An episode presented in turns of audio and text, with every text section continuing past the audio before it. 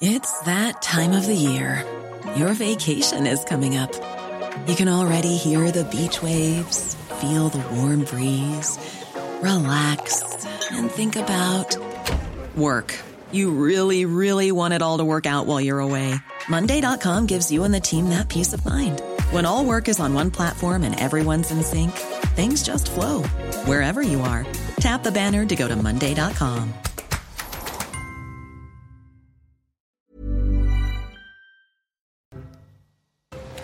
Emmanuel Macron, Olaf Scholz et Mario Draghi en Ukraine. Le président de la République avait parlé de nombreuses fois avec Volodymyr Zelensky depuis le début du conflit, mais c'est la première fois qu'ils se retrouvaient. Les dirigeants européens ont réaffirmé le soutien des 27 à l'Ukraine. Retour sur cette visite tant attendue dans un instant. Emmanuel Macron, un chef de guerre à trois jours du second tour des législatives. Son déplacement à plus de 2000 km du sol français passe mal du côté de l'opposition. La NUPES enchaîne les passes d'armes à distance. La barre des 40 degrés dépassée ce jeudi dans l'Hexagone, un record de précocité. Météo France prévoit jusqu'à 42 degrés d'ici la fin de cette vague de chaleur ce week-end. 12 départements ont été placés en vigilance rouge. Ils se situent dans le sud-ouest et sur la façade atlantique. On suffoque également outre-Atlantique. Près de 120 millions d'Américains sont concernés à un degré ou à un autre par une alerte à la canicule. Les autorités sont sur le qui-vive. Le sud-ouest du pays est déjà ravagé par plusieurs incendies. Nous serons sur place. News.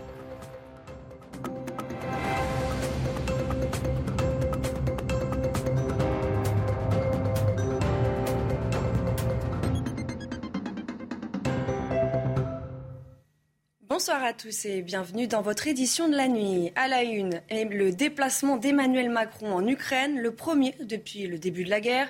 Aux côtés du président français, le chancelier allemand Olaf Scholz et le chef du gouvernement italien Mario Draghi. Retour sur ce déplacement avec Redam Rabbit. Le moyen de transport est inhabituel pour des chefs d'État, mais l'image est symbolique. Emmanuel Macron, Olaf Scholz et Mario Draghi en route dans un train pour Kiev. L'Europe derrière l'Ukraine, tel est le discours du président français en arrivant à la gare. Un message d'unité européenne adressé aux Ukrainiennes et aux Ukrainiens, en effet, de soutien pour parler à la fois du présent et de l'avenir, parce que les semaines qui viennent, on le sait, seront des semaines très difficiles. À la mi-journée, on retrouve les trois hommes à Irpin, ville de la banlieue de Kiev, décimée après être passés durant quelques semaines sous pavillon russe. Échange avec les forces armées sur place. Je ne peux pas vous dire que c'est ici que vous verrez les images les plus dévastatrices. Il y a plus encore ailleurs. Mais au vu du contexte actuel, nous ne pouvons pas vous y emmener. Mais vous pouvez être sûr qu'il s'agit ici d'une petite partie. On a tous vu ces images d'une ville dévastée, qui est à la fois une ville héroïque, puisque c'est ici que, entre autres, que les Ukrainiennes et les Ukrainiens ont, ont arrêté l'armée russe qui descendait sur, sur Kiev. Donc il faut se représenter l'héroïsme de, de l'armée, mais aussi de, la population ukrainienne. Autre moment fort, la rencontre avec Volodymyr Zelensky. Les deux hommes ont longtemps échangé par visioconférence ou téléphone. Les voici en face à face pour la première fois depuis le début de la guerre. Accolade et poignée de main franche. S'ensuit une photo de famille avec une réunion au sommet pour évoquer les évolutions du conflit avec la Russie. À l'issue de sa brève visite à Irpin, le président français a évoqué une ville héroïque puisque c'est ici, entre autres, que les Ukrainiens ont arrêté l'armée russe qui descendait sur Kiev. La ville porte les stigmates de la guerre par endroits. Tout a été détruit. C'est le cas d'une maison d'un couple d'Ukrainiens bombardés par les Russes. À 70 ans, ils ont tout perdu. Ils habitent aujourd'hui dans un train. Les images commentées par Godéric B. À Irpin, ce couple vit dans un train depuis que la guerre les a jetés à la rue. Là, c'est notre maison qui brûle. Leur immeuble, où 26 familles vivaient, a été détruit suite à l'offensive russe. Les bombardements ont frappé et tout a pris feu. Tout a été réduit en cendres. Tous les biens que nous avons amassés après toutes ces années. Après avoir échappé à la mort et vu leur maison partir en fumée, c'est dans ce wagon qu'ils ont trouvé refuge et dans lequel ils cohabitent avec un autre couple. On peut bien survivre ici temporairement, mais pas pour longtemps parce que je veux rentrer chez moi. Au 113e jour de l'invasion russe, les organisations internationales ont dénombré plus de 7 millions d'Ukrainiens qui ont été déplacés à l'intérieur du pays. À l'est du pays, environ 10 000 civils sont encore présents à Severodonetsk, ville clé du Donbass, dont les Russes tentent de s'emparer depuis des semaines. Selon le gouverneur de la région de Lugansk, l'armée russe perd des centaines de combattants, mais trouve des réserves et continue de détruire la ville. Mais nos militaires tiennent la défense. La Russie a accusé Kiev mercredi d'avoir empêché l'évacuation de ses civils par la mise en place d'un couloir humanitaire. Après sa visite à Irpine, Emmanuel Macron a annoncé que la France allait livrer à l'Ukraine six canons César supplémentaires pour faire face aux bombardements russes sur les villes du Donbass. Le président français a confirmé la livraison des canons lors d'une conférence de presse commune où les dirigeants européens se sont tous dit favorables à l'octroi immédiat à l'Ukraine du statut officiel de candidat à l'entrée dans l'Union européenne. Le point avec Elodie Huchard. Après plusieurs mois d'appels réguliers, Emmanuel Macron et Volodymyr Zelensky se sont retrouvés pour un déjeuner puis une conférence de presse. Alors que quelques tensions avaient émergé quand le chef de l'État français avait appelé à sortir de la guerre sans humilier la Russie, ce rendez-vous a été l'occasion pour lui de rappeler le soutien plein et entier de la France à l'Ukraine. Aujourd'hui, la Russie fait la guerre à l'Ukraine. Comment voulez-vous que j'ai expliqué à un Ukrainien ou un Ukrainien, il ne faut pas humilier la Russie? La Russie, le peuple russe, pas ses dirigeants. Ce n'est pas le moment, c'est pas ça que j'ai dit. J'ai dit aujourd'hui, il faut gagner cette guerre. La France est clairement en soutien de l'Ukraine pour qu'elle l'emporte. Un soutien important mais pas forcément suffisant pour le président ukrainien qui demande de nouveau l'adhésion de son pays à l'Union européenne.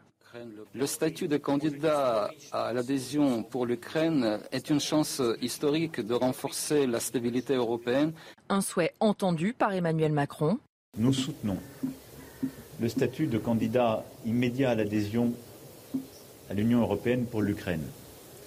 Ce statut sera assorti, nous l'avons dit tous ensemble, d'une feuille de route et impliquera aussi que soit prise en compte la situation des Balkans occidentaux et du voisinage en particulier de la Moldavie. Cette adhésion sera l'objet de discussions la semaine prochaine à Bruxelles, puis au prochain G7 à la fin du mois de juin. Emmanuel Macron a ajouté ne pas exclure de se rendre à Moscou ou de parler à Vladimir Poutine quand la nécessité s'en ferait sentir. La Russie a réagi à cette visite par la, porte, par la voix du porte-parole du Kremlin. Dans un communiqué, Dmitri Peskov écrit que les Russes espèrent que les dirigeants de ces trois pays ne vont pas se concentrer uniquement sur le soutien de l'Ukraine et leur projet de continuer à l'inonder en armes. C'est tout à fait futile et ne fera qu'infliger davantage de préjudice à ce pays. Fin de citation. Le déplacement tardif d'Emmanuel Macron en Ukraine à trois jours du second tour des législatives suscite les critiques de l'opposition. Les ténors de droite comme de gauche dénoncent un mélange des genres. Emmanuel Macron, un chef de guerre en campagne, écoutez. Pour M. Macron, à, quelques jours d'un scrutin, ça lui permet de se remettre en scène avec des images de dirigeants internationaux, comme quoi il va essayer euh, d'apporter sa contribution à la paix. Ceci dit, c'est le président de la France je le respecte quand il est à l'étranger. Si ça participe évidemment à essayer de soulager le peuple ukrainien dans euh, l'agression qu'il subit, si ça aide, oui, mais chacun a bien compris là.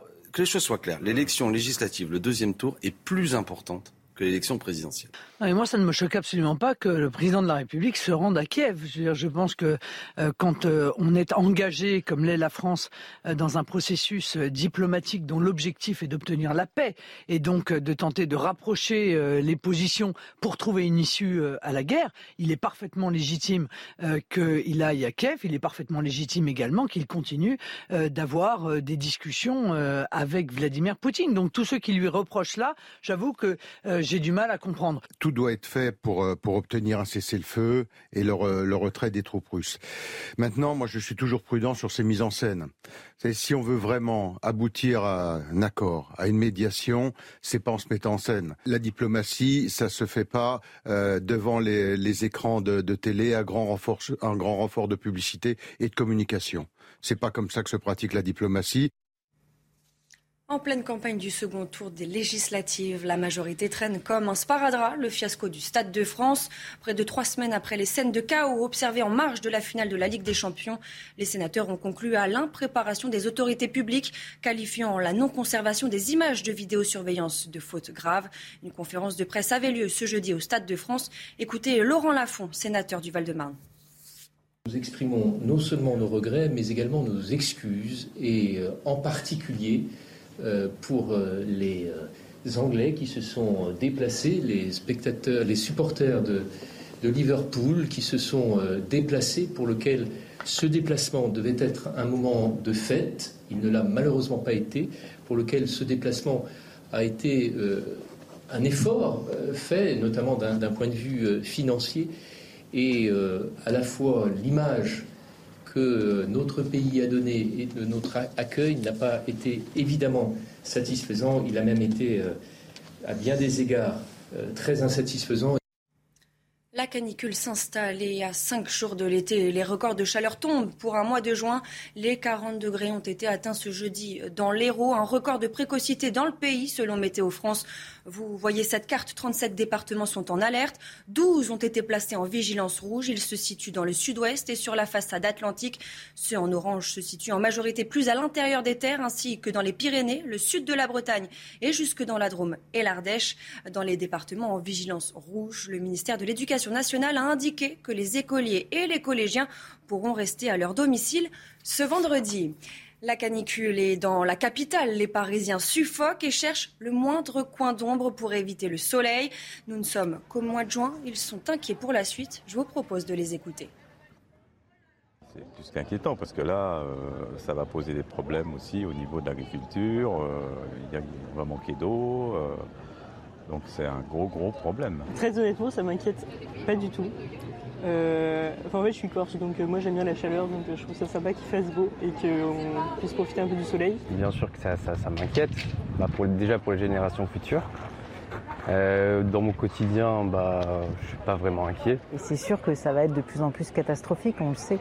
Il faudrait que, pas que nous, mais que les politiques fassent quelque chose pour de vrai. On suffoque également à Toulouse. Les températures sont invivables, d'autant plus pour les personnes qui habitent dans les terres. C'est pourquoi certains, dès qu'ils le peuvent, partent en bord de mer. Exemple, à Narbonne-Plage, envahi par les Toulousains à la recherche de fraîcheur. Il faut dire qu'il fait 10 degrés de moins que place du Capitole. Jean-Luc Thomas. Narbonne-Plage est le bord de mer le plus proche de Toulouse. Depuis trois jours, c'est la destination fraîcheur des Toulousains. On vient de Toulouse, là, il fait super chaud. Il n'y a pas de vent, il n'y a pas d'air. Alors que là, au bord de plage, euh, c'est parfait. Quoi. On a de la chance d'être à Toulouse en ce moment. du coup, on a une heure et demie de Narbonne, donc euh, en une journée, on peut faire l'aller-retour. On a la fraîcheur, on a, on a la mer, on peut se baigner, se rafraîchir. Ça n'a rien à voir au centre de Toulouse. Quand il fait chaud comme ça, je pense qu'il n'y a pas mieux hein, pour se rafraîchir, venir au bord de mer. À Toulouse, oui, c'est invivable, c'est très étouffant. Ce groupe d'amis a fui lui aussi pour la journée les 35-40 degrés quotidiens de Toulouse. Ils n'en peuvent plus de suffoquer, d'étouffer dans leurs petits appartements. Comme il fait très chaud en ce moment, ben, on en profite, on prend une petite journée à la plage avec les copains.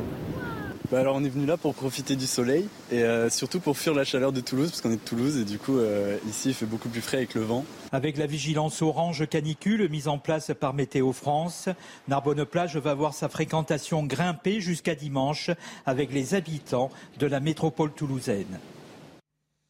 Face à la canicule, des maraudes sont organisées pour venir en aide aux sans-abri. Les SDF sont particulièrement vulnérables. Nous avons pu suivre l'une de ces maraudes avec l'association L'Ordre de Malte à Paris. Reportage de Florian Paume avec le récit de Vincent Farandège. Fin d'après-midi, ces bénévoles de l'Ordre de Malte remplissent leur camionnette dans laquelle ils feront leur maraude. Avec les fortes chaleurs, ils emportent avec eux plus d'eau que d'habitude. Du fait de la canicule, on, y met, on met pratiquement le double des bouteilles d'eau euh, par rapport à d'habitude. On peut y aller. À chaque maraude, c'est une cinquantaine de personnes qui est aidée. Mais ce soir, il pourrait y avoir une plus forte demande. Bah, en période de forte chaleur, euh, il peut y avoir plus de monde que d'habitude, étant donné qu'il y a peut-être moins de gens qui vont aller dans des hébergements euh, en intérieur, et donc il peut y avoir plus de personnes à la rue. Une fois garée, la camionnette est approchée par des personnes dans le besoin. On a une grosse demande d'eau, on en donne là, on en donne énormément, on commence à donner euh, deux bouteilles d'eau par personne, euh, au moins deux bouteilles d'eau par personne. Le sac, il est isotherme avec des glaçons. Les autres besoins ne s'arrêtent pas en vêtements, en nourriture. Euh, honnêtement, c'est un besoin supplémentaire en fait. Avec ces températures exceptionnelles, ces bénévoles conseillent de ne surtout pas hésiter à venir en aide aux personnes les plus exposées. Une vague de chaleur s'abat aussi sur une large partie des États-Unis. Près de 120 millions d'Américains sont concernés à un degré ou un autre par une alerte à la canicule. Les autorités publiques ont pris des mesures pour limiter les effets néfastes de la chaleur et éviter des incendies ravageurs comme cela a été le cas l'année dernière. Ramzi Malouki est à Los Angeles pour CNews. Les experts sont unanimes, nous sommes face à l'été de tous les dangers. Et ce ne sont pas seulement les États du Sud-Ouest, comme la Californie, qui connaissent des records de chaleur, mais presque tout le territoire américain. Actuellement, il y a plus de 100 millions de personnes qui ont été placées en alerte canicule, soit à peu près un tiers de la population des États-Unis. Alors, alerte canicule, concrètement, cela veut dire quoi? Eh bien, cela veut dire limiter l'utilisation des climatiseurs, ça c'est pour éviter les coupures de courant, et réduire la consommation d'eau, surtout chez nous en Californie, où les mesures sont très strictes. On nous demande de prendre des douches plus courte, d'arroser euh, les jardins et les plantes uniquement à certaines heures et toute infraction est passible d'une amende. Cela fait quatre ans maintenant que nous subissons une sécheresse chronique, ce qui n'arrange pas les choses. Les autorités californiennes veulent toutefois éviter la catastrophe d'août 2021 qui a vu les pires incendies de l'histoire de l'État. Août 2021, nous ne sommes qu'au mois de juin 2022 et déjà les premiers foyers d'incendie commencent à se déclarer, entraînant comme toujours des centaines d'évacuations. Et contrairement à l'été précédent, les pompiers de Californie ne peuvent plus compter sur des renforts venus euh, d'États voisins comme l'Arizona ou l'Oregon car eux aussi sont en état d'alerte canicule. Et puis, c'est l'une des plus longues passerelles du monde. Regardez, elle a été inaugurée en Andorre et elle est vertigineuse, longue de 603 mètres de long et située à 1875 mètres d'altitude. C'est le deuxième plus grand pont suspendu piéton du monde. Il promet de devenir une attraction unique dans les Pyrénées. Cette édition, tout de suite, le JT Sport. Et on ouvre ce journal des sports avec du rugby. Première demi-finale du top 14 ce vendredi soir. Toulouse fait le court déplacement à Castres pour défier le premier de la saison régulière. Antoine Dupont et ses coéquipiers visent un 22e bouclier de Brennus. Mais les Castrés, champions en 2018, entendent bien gâcher la fête aux Toulousains. On voit ça avec Clara Mariani. C'est bien connu, homme averti en vaut deux. On va pas faire le jeu du favori, pas favori. Euh, euh, Castres est premier du championnat. Premier du championnat, donc s'ils veulent se faire passer encore comme petit, c'est compliqué quand même. Compliqué. Le mot semble s'appliquer aussi dans les rangs toulousains. Quand bien même dans la défense du Brennus, la motivation est optimale. On sait ce qu'on ce qu'on veut, ce qu'on vaut. Euh, on, travaille, euh, on travaille pour gagner. Toulouse, pourtant, doit compter ses forces. Ils sont effectifs à plein. Nous, on a encore perdu des joueurs. On va s'accrocher comme d'hab. Et devra se surpasser. Il y a cette notion de repos, de fraîcheur. Donc euh, les, les, les ont, ont, une semaine de supplémentaire. Ils savent aborder ces, ces, ces, matchs de phase finale. Il faudra un grand stade toulousain pour, pour passer en finale. Car la dynamique de la deuxième partie de saison régulière penche en faveur du CO. Quand Toulouse affiche 5 victoires, les Castrés en totalisent deux fois plus. Ils arrivent avec beaucoup, beaucoup de confiance en faisant un jeu qui est... Euh, qui est efficace. Je ne sais pas trop aujourd'hui comment les Toulousains vont aborder ce match. Le dernier face-à-face en avril avait tourné à l'avantage des Tarnais. Un CO qui avait remis les pendules à l'heure après la gifle reçue à Ernest Vallon. Cette fois, le terrain sera neutre et pour Toulouse, le voyage au Stade de France passe d'abord par un coup d'éclat à l'Alliance Riviera. Le match à suivre ce vendredi à 21h sur Canal+. Après avoir conquis l'Amérique du Sud, le phénomène padel s'attaque à la France, un sport à la frontière entre le tennis et le squash, qui fait plus de plus en plus d'adeptes. Inventé au Mexique en 1960, on estime à 150 000 le nombre de pratiquants aujourd'hui en France. Les meilleurs joueurs du monde seront ce week-end à Toulouse pour disputer le Masters sur Canal+. Arnaud Di Pasquale et Julie Ayap nous expliquent tout sur ce sport. Le World Padel Tour fait escale à Toulouse. Les meilleurs joueurs de la planète s'affronteront sur les pistes de la ville rose lors du Human Open. Invité d'InfoSport Plus, Arnaud Di Pasquale a évoqué l'engouement autour de ce sport en plein essor. En France, depuis 2-3 ans, on voit qu'il y a une croissance quand même exponentielle, que ce soit sur le nombre de pistes, le nombre de pratiquants. On est quasiment à 300 000 pratiquants de padel aujourd'hui en France.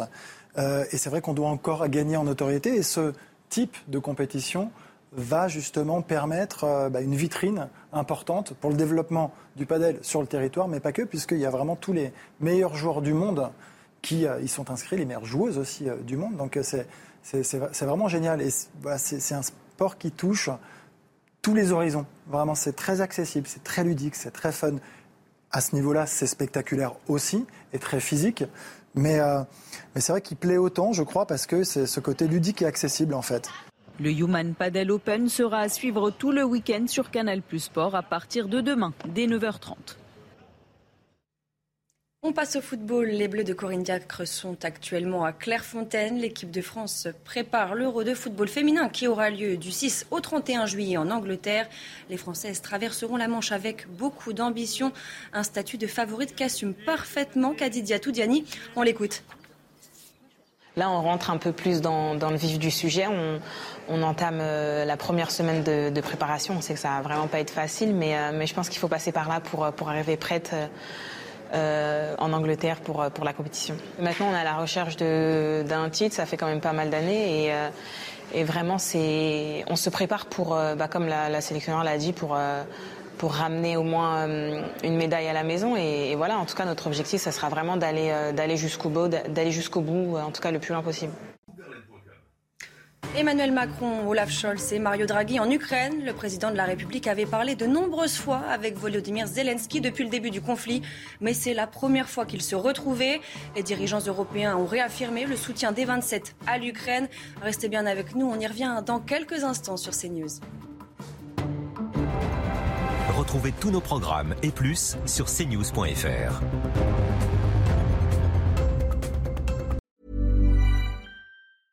Hey, it's Paige DeSorbo from Giggly Squad. High quality fashion without the price tag. Say hello to Quince. I'm snagging high-end essentials like cozy cashmere sweaters, sleek leather jackets, fine jewelry, and so much more. With Quince being 50 to 80% less than similar brands. And they partner with factories that prioritize safe, ethical, and responsible manufacturing. I love that. Luxury quality within reach. Go to quince.com slash style to get free shipping and 365 day returns on your next order. Quince.com slash style.